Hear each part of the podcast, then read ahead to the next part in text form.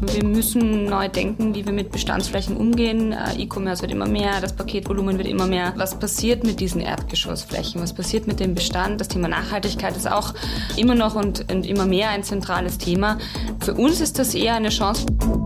Das ist der Immobilieros-Podcast von Immocom. Jede Woche Helden, Geschichten und Abenteuer aus der Immobilienwelt mit Michael Rücker und Yvette Wagner.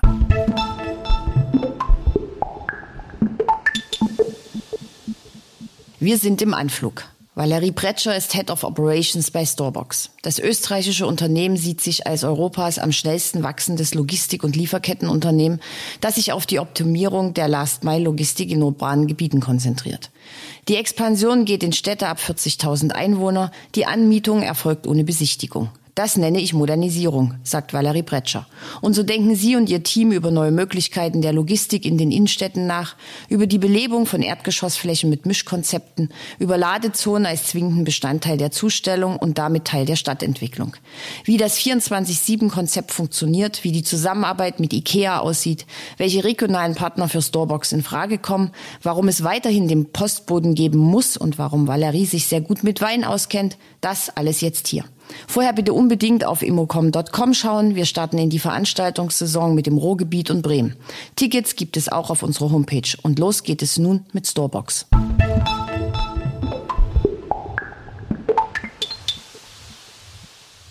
Heute an einem sehr eigenartigen Ort mitten in München in einem Coworking Space, was irgendwie wie die Rumpelkammer aussieht. Mir gegenüber sitzt Valerie Pretscher.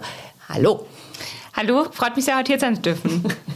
äh, ja, du sitzt ja jetzt auch hier und hier hängen alte Hüte und hier hängen irgendwelche alten Gitarren, in denen Kunstblumen stehen.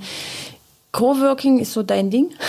Ähm, nicht direkt so, muss ich sagen. Ist auch sehr neu für mich, diese Ausstattung. Aber äh, generell ja, generell äh, auch immer wieder unterwegs und da muss man auch flexibel sein, wo man einen Podcast aufnimmt, wo man arbeitet. Also ja, generell okay.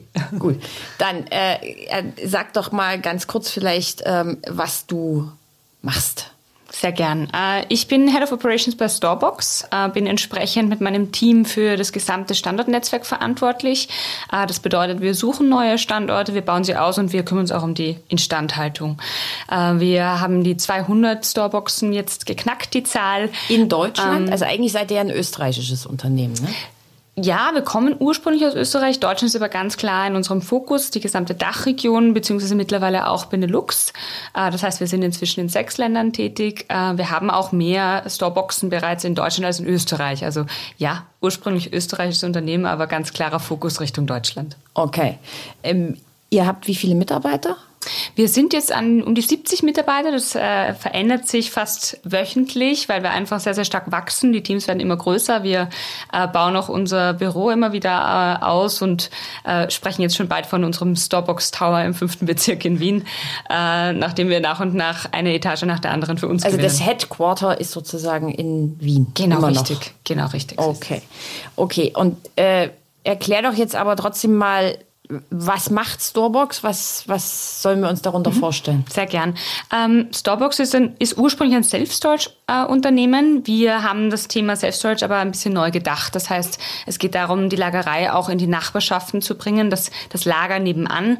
Äh, wir setzen da ganz klar auf dem Thema Verstädterung, weniger Wohnraum, äh, auch weniger Autoverkehr ähm, an und haben entsprechend auch kleinere Flächen als ist das klassische Self-Storage-Modell. Das heißt, die bewegen sich so zwischen 200 und 500 Quadratmetern.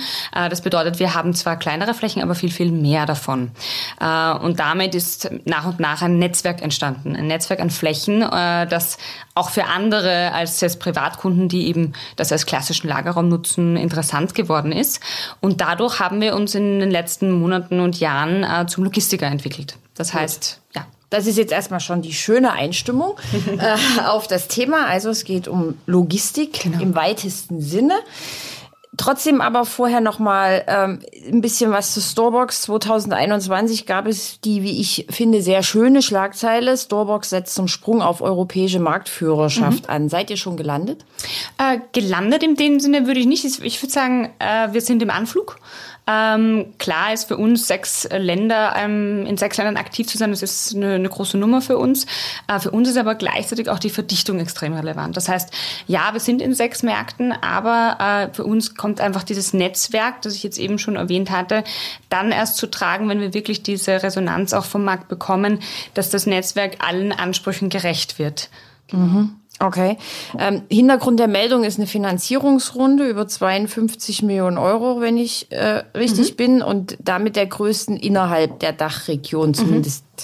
damals. Mhm. Ähm, gibt es noch neben den sechs Ländern andere Länder, wo ihr vorhabt, hinzugehen? Ähm, wie sieht für euch die Planung 2023 mhm. aus? Mhm. Äh, ja, natürlich. Ähm, the sky's the limits, wie man so sagt. Trotzdem ist dieses Jahr für uns der Fokus auf den Ländern, die ich jetzt schon genannt habe, also Dach und Benelux, weil einfach die Verdichtung für unser Konzept immer relevanter wird, äh, dass sich einfach nach und nach auch entwickelt. Wir sehen auch, dass sich die Produktpalette immer stärker verändert, je dichter das Netzwerk wird und deshalb bleibt der Fokus äh, jetzt mal in dieser Region. Okay, also gut, haben wir das auch geklärt. ähm, jetzt leben wir in einer sehr eigenartigen Zeit. Es verändert sich gerade sehr, sehr viel. Die Branche ist ein bisschen aufgeschreckt. Wie nimmst du das mit deinem Team wahr? Ähm, also jetzt mal vielleicht ganz allgemein ein bisschen von, von Storebox. Ja, weg. ja ähm, wenn wir das jetzt, wenn wir uns den Immobilienbereich ansehen, sehe ich das Ganze eher als Chance für Storebox. Äh, wir müssen neu denken, wie wir mit Bestandsflächen umgehen. Äh, E-Commerce wird immer mehr, das Paketvolumen wird immer mehr. Was, was passiert mit diesen Erdgeschossflächen? Was passiert mit dem Bestand? Das Thema Nachhaltigkeit ist auch äh, immer noch und, und immer mehr ein zentrales Thema. Für uns ist das eher eine Chance, weil wir den Eindruck haben, dass wir auch Städte unterstützen können, das Stadtbild in dem Sinne zu verändern und mitzugestalten. Seht ihr euch als, als ähm, Stadtmitgestalter tatsächlich? Seid ihr da auch als Ansprechpartner für die Kommunenverwaltung da? Auf jeden Fall. Ähm, Mitgestaltung in dem Sinne, dass wir alle wissen, dass Logistik in den Städten neu gedacht werden muss. Und was klar ist, ist, dass einer dieser Schlüssel, wenn nicht der zentrale Schlüssel, die Fläche in der Stadt ist. Ähm, es gibt immer mehr Konzepte, wir kennen Lastwagenräder etc., aber brauchen, die brauchen auch Platz. Und, und diese Flächen äh, bereitzustellen, gerade im innerstädtischen Bereich, ist, ist eine Herausforderung und schwierig. Und da haben wir mit unserem Mischkonzept, wenn ich so nennen soll, äh, schon auch einen Lösungsansatz für Städte. Aber wie sieht das Mischkonzept genau aus? Mhm. Ich habe eingangs kurz erwähnt, dass wir eben aus dem Self-Storage, aus der Self-Storage-Ecke kommen. Das heißt, ein Bestandteil unserer Abteile wird vom Privatkunden gemietet, der einfach sozusagen seinen Kellerabteil braucht. Äh, und die anderen Abteile werden eben für verschiedene Konzepte genutzt. Das heißt, einer äh, unserer Ansätze ist Click and Collect. Unser wichtigster oder einer unserer bedeutendsten Kunden ist dabei IKEA, äh, wo der Kunde sein Päckchen eben nicht beim IKEA selbst abholen muss, sondern auch aus dem Abteil direkt holen kann. Wir übernehmen da auch die gesamte Lieferkette. Das heißt, wir äh, kümmern uns um die gesamte Logistik. Der Kunde bekommt einen Zutrittscode zur Storebox und das ist eben äh, ein, ein anderes Konzept, das wir mit unseren Abteilen abdecken können. Und da, da fängt das Ganze erst an. Äh, es gibt auch ähm, eine Kooperation mit Radish, wo es darum geht, ähm, für Fahrräder, äh, also sozusagen eine Fahrradwerkstatt anzubieten. Der Kunde lagert sein Fahrrad ein, das wird abgeholt, wird äh, repariert, wird wieder eingelagert und der Kunde bekommt einen Code und kann sein Fahrrad wieder abholen. Das heißt, äh, die Frage, die wir uns stellen, ist, wie, wie können wir so eine Fläche eigentlich nutzen? Und, und da ist der Kreativität eigentlich kein, keine Grenze gesetzt. Da stehen aber jetzt keine Leute, die dann Pakete ausgeben oder Fahrräder einlagern? Genau, richtig. Also es ist ein 24-7-Konzept. Äh, wir haben äh, keine Besatzung vor Ort, sondern es passiert alles digital und wir steuern auch alles remote aus Wien. Das fängt schon bei den Standortausbauten selbst an. Das heißt, den Großteil der Storeboxen haben wir persönlich nicht gesehen. Ja. Okay, das ist ja, also da würden mich jetzt zwei Dinge interessieren. Zum einen hast du gesagt, wir kümmern uns um die Logistik. Du hast Lastenfahrräder erwähnt, du hast erwähnt, dass es in der Innenstadt schwierig ist. Wie funktioniert denn bei euch dann die Logistik? Mhm. Wir haben Partner, mit denen wir die Logistik abwickeln können äh, und entsprechend äh, es wird auch der Zutritt ermöglicht zu den Storeboxen, da passiert auch die Einladung. Natürlich wird das alles von uns gesteuert, das ist klar. Aber es ist nicht so, dass 24-7 äh, dort jemand vor Ort ist, der diesem Geschehen zusieht sozusagen. Und die Partner, nehme ich an, sind lokal, regional? Regional.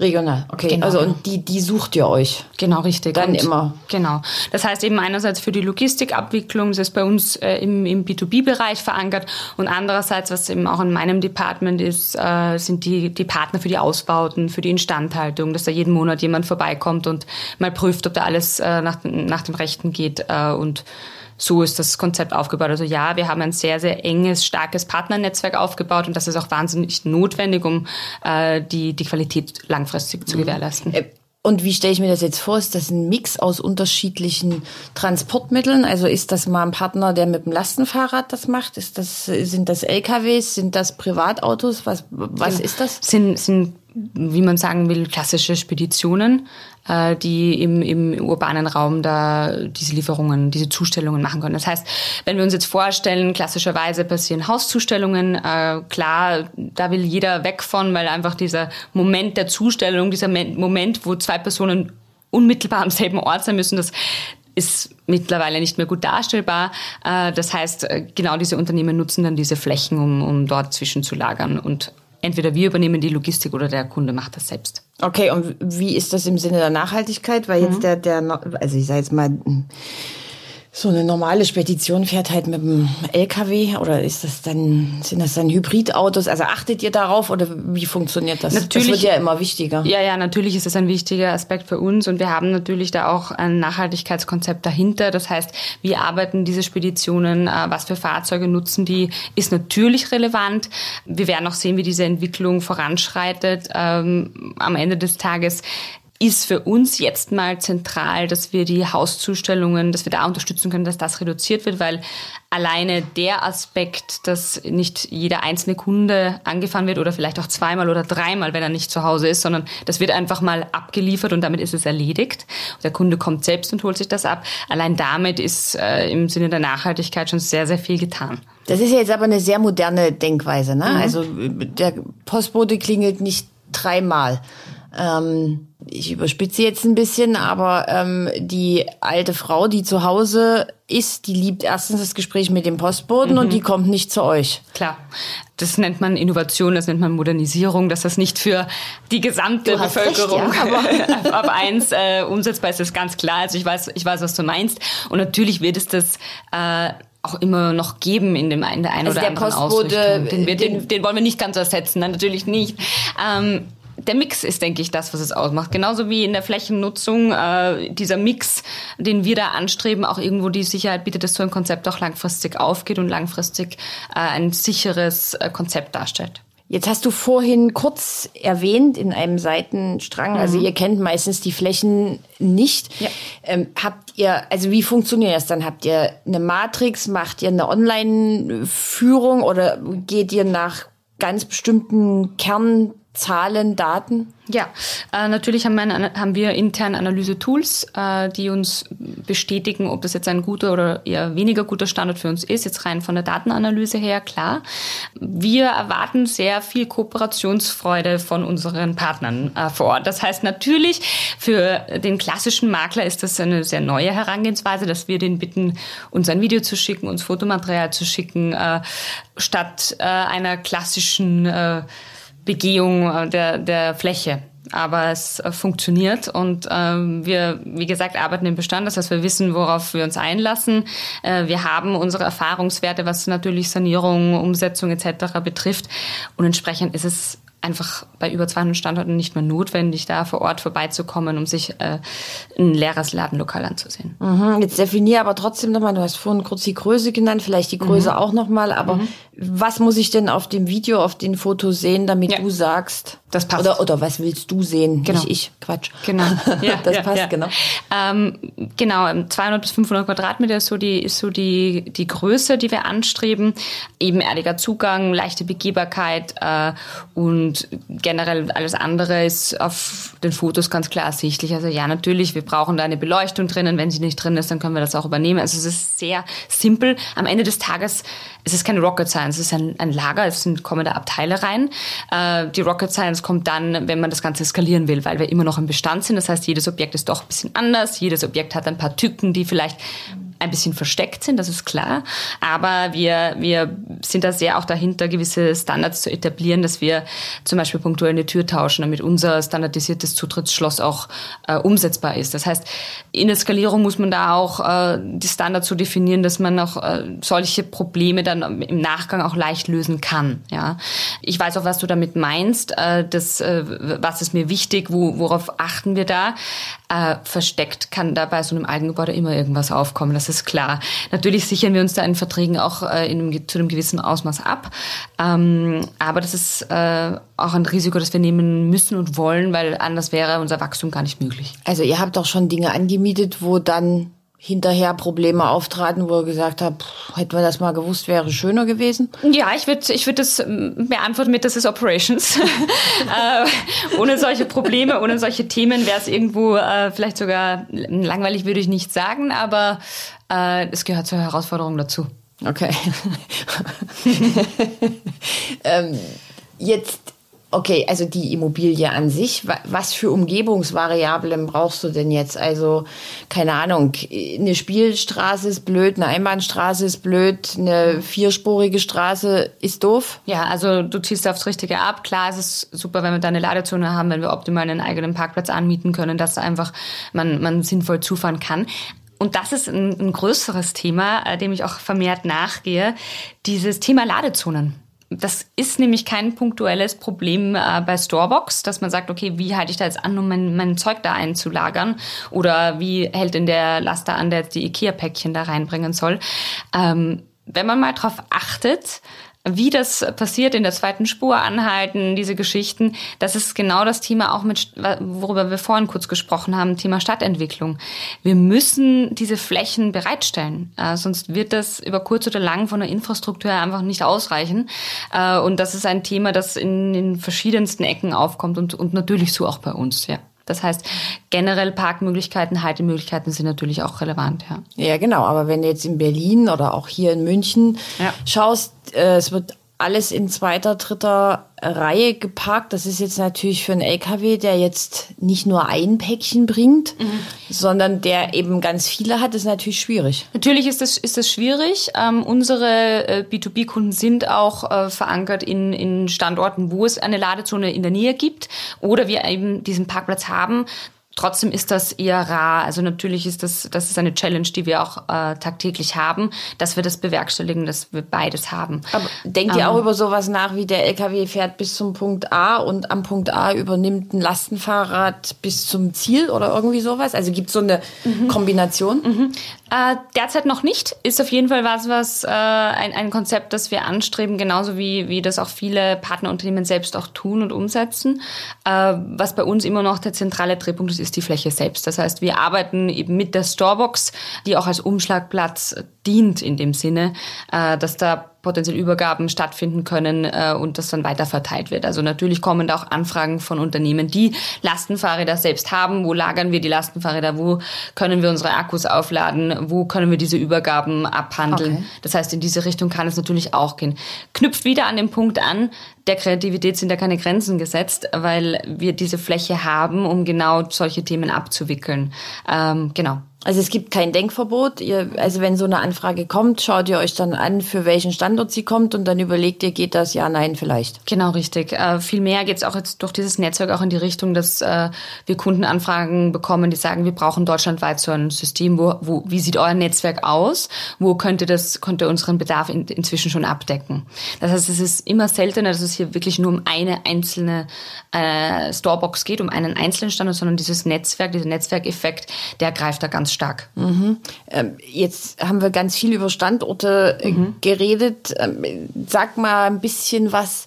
Welche Städte kommen denn überhaupt in Frage? Mhm. Ab welcher ja. Einwohnergröße? Ja, ja. Man, man wird ja glauben, es geht hier nur um Großstädte. Äh, das ist aber nicht so. Äh, es geht hier auch um kleinere Städte. Also wir, wir schauen uns Städte ab 40.000 Einwohner ungefähr an, haben vereinzelt auch Städte ähm, die sogar darunter liegen. Und dann äh, ist es die klare Verdichtung. Das heißt, ähm, auch wenn wir bekommen da Anfragen eben auch von B2B-Kunden und das sind wahnsinnig wichtige, spannende Daten für uns, ähm, weil wir uns natürlich auch in der Expansion ein bisschen danach richten können, wo diese, dieser Bedarf besonders groß und, und gerade in so, in so Kleinstädten, wo man, man auch kostenseitig als B2B-Kunde das gar nicht abbilden kann, dort vielleicht eine Filiale aufzumachen. Dort brauchst du genauso so ein Konzept, wo dein Kunde dann Click and Collect sozusagen bei der Storebox macht und nicht äh, bei der bei dem zentralen äh, bei, dem, bei der zentralen Filiale des Kunden. Das heißt, dort sind wir der Lückenfüller. Mhm. Auch schön. Und sind wieder Lückenfüller. Naja, äh, also ganz positiver Lückenfüller. Genau. Ähm, nenn mal zwei, drei Beispielstädte, wo ihr da zum Beispiel unterwegs seid. Mhm. Äh, Friedrichshafen, äh, Zwickau oder ähm, Wiener Neustadt in, äh, außerhalb von Wien zum Beispiel sogar. Also es sind wirklich auch kleine Städtchen. Natürlich sind wir auch in Berlin. In, äh, in Wien haben wir fast haben wir über 50 Filialen mittlerweile. Äh, das heißt, die Großstädte sind für uns genauso relevant. Es ist der, der Fokus einfach da, dem dem Kunden dieses Netzwerk zu bieten und diese Verdichtung zu schaffen, dass, dass die Verkettung auch, auch Sinn macht von diesen Standorten. Ah, okay, okay, verstanden. Mhm. Ähm, du hast vorhin gesagt, ihr habt eine Kooperation mit IKEA. Mhm. Ähm, es gibt noch ein, ein, Konzept Quick Commerce. Gehört das da auch dazu oder was verbirgt sich dahinter? Mm, nein, Quick Commerce äh, geht mehr in die Richtung diese, diese 10 Minuten Delivery Geschichten. Ne? Und da sehen wir auch äh, wir stehen in Konkurrenz mit diesen Anbietern, was die Fläche betrifft, weil sie genau dieselben Kriterien verfolgen, die wir auch verfolgen. Der große Unterschied zwischen uns und Quick Commerce ist die Frequenz. Also bei, dem, bei der Einlagerung, bei, diesen, bei, dem, bei der Self-Storage-Komponente ist die Frequenz äh, so, so minimal, dass man gar nicht wirklich drüber sprechen muss. Was die Frequenz bei äh, B2B-Kunden betrifft und eben diesen Click and Collect, das ist natürlich schon, schon äh, wieder eine relevantere Zahl, aber das kann man überhaupt nicht in Vergleich gleichsetzen, weil äh, mit dieser 10-Minute-Delivery muss ich ja instant die Fahrer haben, die da rein, raus, rein, raus gehen. Da sind wir sehr, sehr weit davon entfernt. Also deshalb würde ich da auch gar keinen Vergleich äh, ziehen. Okay, das mhm. heißt, wenn ihr jetzt so eine Fläche anmietet, dann beschweren sich die Nachbarn, die, die oben drüber sind, nicht, weil das ist ja mhm. so dieses klassische Not in my backyard. Jeder will zwar mhm. schnell sein Paket haben, ja. aber um Gottes Willen bitte nicht in meinem Haus, genau. in meinem Erdgeschoss. Ja, ja, klar, äh, ist auch ist auch sehr verständlich. Am Ende des Tages müssen wir aber auch äh, der Realität ein bisschen ins Auge sehen. Äh, wo sollen sich Städte hin entwickeln? Will ich dann mein Päckchen am Ende des Tages haben oder nicht? äh, und, und natürlich muss man da auch gewisse Abstriche machen, gleichzeitig aber auch Vorkehrungen treffen, dass diese Kombination und dieser Mix auch äh, möglich ist und dass man da auch alle Interessen vertreten kann. Das ist, steht außer Frage und es ist ein ganz, ganz wichtiges Thema und auch ein Thema, das wir mit Städten diskutieren. Aber wie gesagt, ich, ich denke, wir müssen über kurz oder lang eine Möglichkeit finden, finden, da eine, wie soll ich sagen, uns zu einigen am Ende des Tages, weil äh, die Stadt muss sich entwickeln. Wir brauchen eine Lösung für Logistik. Ohne Logistik funktioniert's nicht. Äh, niemand redet über Logistik, bis es dann auf einmal steht. Das haben wir in den letzten äh, Monaten mit, durch die politischen und aber auch äh, anderen Veränderungen mit Covid etc. gesehen. Wenn die Logistik dann auf einmal nicht funktioniert, dann, dann fangen alle an, nervös zu werden. Und entsprechend muss man da auch die Vorkehrungen treffen, dass das darstellbar ist, auch in einer Innenstadt. Du hast ja vorhin am Anfang des Gesprächs gesagt, du siehst äh, Storebox durchaus auch mit als Stadtentwicklungsteilchen, würde ja. ich jetzt mal sagen. Ja. Ähm, jetzt hast du auch gesagt, Erdgeschossflächen. Mhm. So, Erdgeschossflächen, also wir flanieren und bummeln. Mhm. da ist es ja jetzt für mich schöner, ich sehe, keine Ahnung, schöne Kleider, schönen Schmuck, schön, ja. keine Ahnung was. Richtig anstatt jetzt irgendwie so eine zugeklebte mhm. Fläche. Mhm. Ja, ähm, B- und C-Lagen sind das, worauf wir schauen. Das heißt, es sind nicht die A-Lagen, es sind nicht die Fußgängerzonen, die uns interessieren. Aber wenn ich in der B-Lage auch bummeln möchte? Ja, das Bummeln in der B-Lage, ich bin mir nicht so sicher, wie lange das noch so nachhaltig auch mit den kleinen Geschäftchen funktionieren wird, was, was eine sehr traurige Entwicklung ist, äh, keine Frage. Aber da sind wir wieder beim Thema E-Commerce und, und wie viele äh, auch kleinere Läden, in, die eben nicht in solchen Lagen sind, wo sie die Frequenz bekommen, die sie brauchen. Wie viele gibt's da noch, wo man sagt, da, da gehe ich wirklich gerne bummeln? Ähm, da, es gibt da noch Konzepte, es gibt da auch Filialnetzwerke. Äh, ich hinterfrage aber sehr stark, ähm, was das auf, äh, für, für Aus Einflüsse auf das Stadtbild hat und ob das genau diese Geschäfte sind, die wir da auch langfristig haben wollen. Okay, also in ja. B- und C-Lagen können die Läden gern zumachen und äh, euch dann mitteilen, also nicht gern, das, ich meine das jetzt, mhm. ne, also, aber du freust dich sozusagen, wenn. ich, ich freue mich, wenn wir das Stadtbild so mitgestalten können, dass die, jede Nachbarschaft auch äh, die äh, Dienstleistungen wahrnehmen kann, die sie braucht. Und ich bin davon überzeugt, dass ein Konzept wie, wie Storebox und dass wir als Storebox diese Dienstleistung auch erfüllen können, beziehungsweise diesen Bedarf decken können, der da einfach immer größer wird. Ja, aber was würdest du jetzt trotzdem sagen? Jetzt hast du vorhin auch noch gesagt, die Frequenz bei euch ist jetzt nicht ganz so hoch. Ja. Das heißt, dort wird wahrscheinlich nachts niemand reingehen. Keine Ahnung, würdet ihr das jetzt auch einer Band zum, als Probenraum zur Verfügung stellen, wenn da noch ein bisschen Platz ist? Keine Ahnung, mhm. jetzt nur mal so. Theoretisch, ich meine, das ist jetzt sehr, sehr weit gedacht. Theoretisch äh, ja, äh, praktisch haben wir da ein Widmungs Widmungsproblem, würde ich eher sagen. Ja. Und, und da, da, da würde uns wahrscheinlich dann behördlich ein Strich durch die Rechnung gemacht werden. Aber generell ist das genau die Richtung, äh, die ich da auch sehr stark vertrete. Also diese multiple Nutzung. Wir sind sehr stark äh, schon im Bereich Mixed Use. Das war in, letzten, äh, in den letzten Jahren ein Riesenthema. Quartiersentwicklung. Wie kann ich in einem Gebäude verschiedene Konzepte unterbringen? Und wir gehen jetzt diesen Schritt weiter, dass wir sagen, in einer Fläche wollen wir verschiedene Konzepte unterbringen, aber irgendwo müssen sie doch zusammenpassen. Passen, okay. Ja. Geht ihr denn auch in, gibt jetzt auch in der Peripherie, auch in B- und C-Lagen, hm. äh, so Stadtteilcenter, wo hm. ja auch die kleinen Läden durchaus hm teilweise schließen mussten. Ist das für euch auch eine Variante? Äh, jein, so klassisches Gewerbegebiet. Äh, eher nee, ich meine, ist wirklich so Stadtteilzentren. Ja. Also wo, wo ein, als Ankermieter eine Drogerie oder ein mhm. Einzelhandel ist und daneben ist ein Optiker ja. und eine Apotheke. Also sowas meine ich. Doch, eher. auf jeden Fall. Mhm. Genau, genau. Das ist jedenfalls genauso relevant. Ähm, würde ich auch eben als, als B- oder C-Lage wahrscheinlich eher bezeichnen. Und genau dort sind wir auch unterwegs. Also äh, dort, wo sich Nachbarschaften bilden, sind wir auch gern dabei um einfach die Infrastruktur abzudecken und, und zu ergänzen. Okay. Lass uns jetzt noch mal einen ganz kurzen Cut machen. Ähm, ich würde gern noch mit dir über ein oder über zwei Themen sprechen. Das erste ist, äh, ihr habt irgendwann eine Mitteilung rausgegeben, 50 Prozent der Managementposten sind mit Frauen besetzt. Mhm. Die Gründer sind drei Männer, mhm. wenn ich das richtig ja. erinnere. Wie funktioniert das äh, so bei euch? Ist das tatsächlich so ein Ziel oder ist das irgendwie so nach und nach gekommen? Weil Logistik ist ja jetzt nicht ja. unbedingt dafür bekannt, mhm. dass jetzt da viele Frauen ja, unterwegs würd, sind. Ich würde sagen, von selbst passiert das nicht. Da gehört natürlich Engagement dazu und da gehört es auch dazu, äh, nach außen hin das zu tragen. Und, und warum funktioniert das nicht bei allen Unternehmen? Äh, das fängt schon im Recruiting an.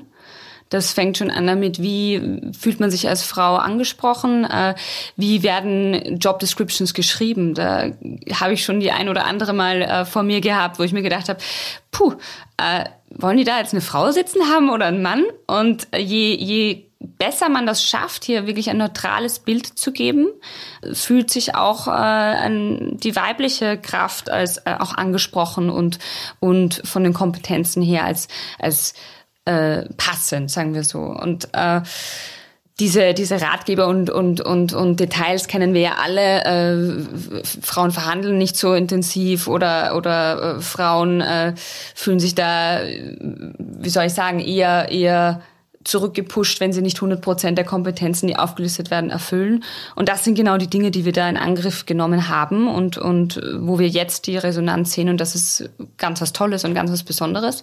Ich würde das Ganze aber auch nicht einschränken auf äh, die Frauenquote. Wir sind noch ein sehr internationales Team geworden. Und das ist im, in Österreich auch nicht äh, so klar. Österreich ist auch im Startup-Bereich nicht so international wie vielleicht andere Länder.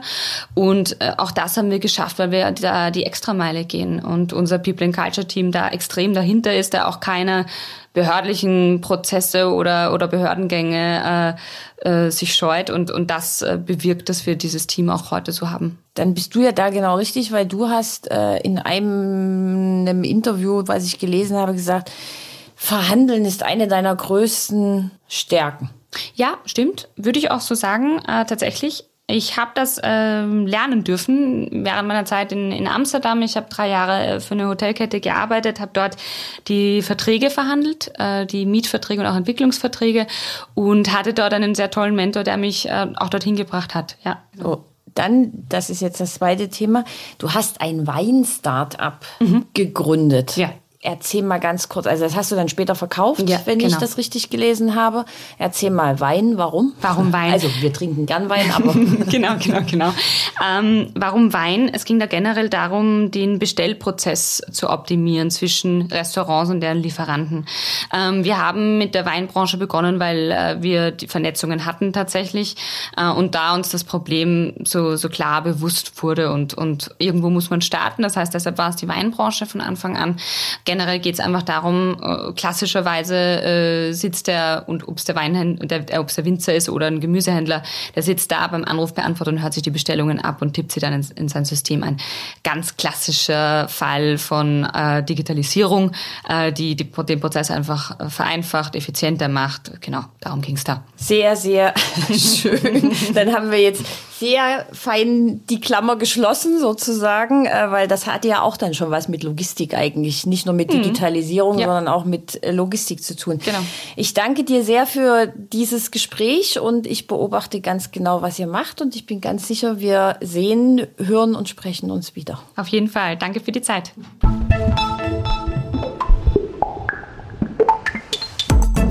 Das war der Immobilieros Podcast. Alle Folgen finden Sie unter www.immobilieros.de und überall dort, wo man Podcasts hören kann. Aktuelle News aus der Immobilienbranche gibt es unter www.immocom.com.